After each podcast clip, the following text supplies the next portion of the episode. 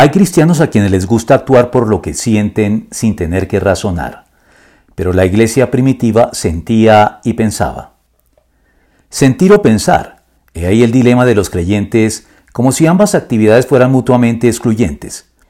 A juzgar por el auge de las iglesias pentecostales, con su énfasis en el sentimiento más que en el pensamiento, parecería que la mayor parte de los creyentes y la misma humanidad en general somos románticos perdidos y empedernidos, enfocados con especialidad en el sentimiento y las experiencias emocionales y no en el pensamiento, el estudio y el razonamiento, con el consecuente peligro de terminar descuidando el estudio diligente de la Biblia y las siempre necesarias disciplinas relacionadas como la teología y la apologética o defensa racionalmente argumentada de la fe.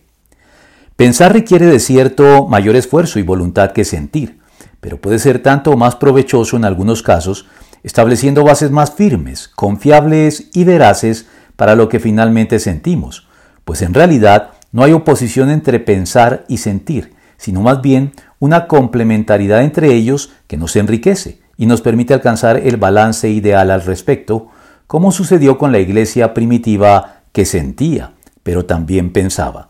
Todos los creyentes eran de un solo sentir y pensar. Hechos 4, 32 al 35.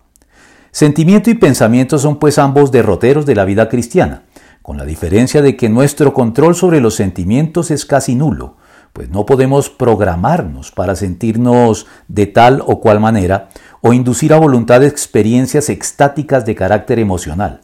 pero sí tenemos mucho más control sobre lo que pensamos y sobre todo aquello que decidimos estudiar y reflexionar.